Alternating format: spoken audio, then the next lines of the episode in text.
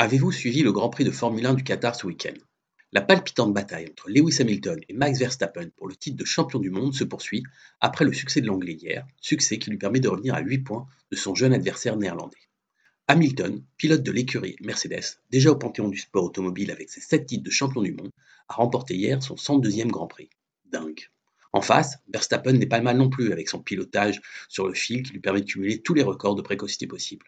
Surtout, Contrairement aux saisons précédentes, son écurie Red Bull semble disposer d'une voiture pouvant vraiment concurrencer le roi Lewis. Quel intérêt, me direz-vous, à parler de Formule 1, ce sport si clivant? C'est vrai, d'un côté, il y a ceux qui sont fans de ce sport mécanique, de l'autre, ceux qui considèrent que ce sport polluant où l'argent est roi n'a aucun intérêt.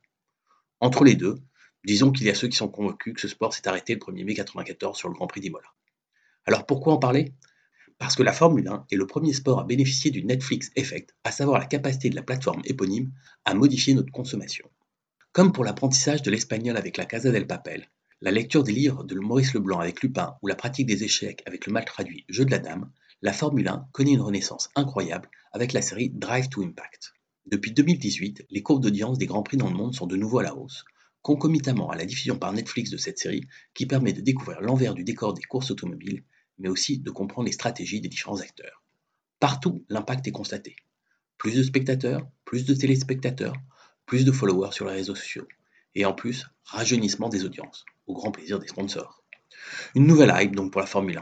Bien évidemment, cela donnait des idées à tous les autres acteurs du sport qui rêvent de faire de même, dans le marché ultra concurrentiel de la consommation et de l'attention. Tout le monde s'y met. Le cyclisme avec Dantaro, consacré à l'équipe Movistar, le football et le rugby avec la série d'Amazon All or Nothing. Mais pour l'instant, personne n'y arrive mieux que la Formule 1. À croire que Nigel Mansell, champion britannique des années 80, avait raison quand il disait avoir tout essayé, mais que rien ne procure une montée d'adrénaline comme piloter une voiture, ou au moins la regarder.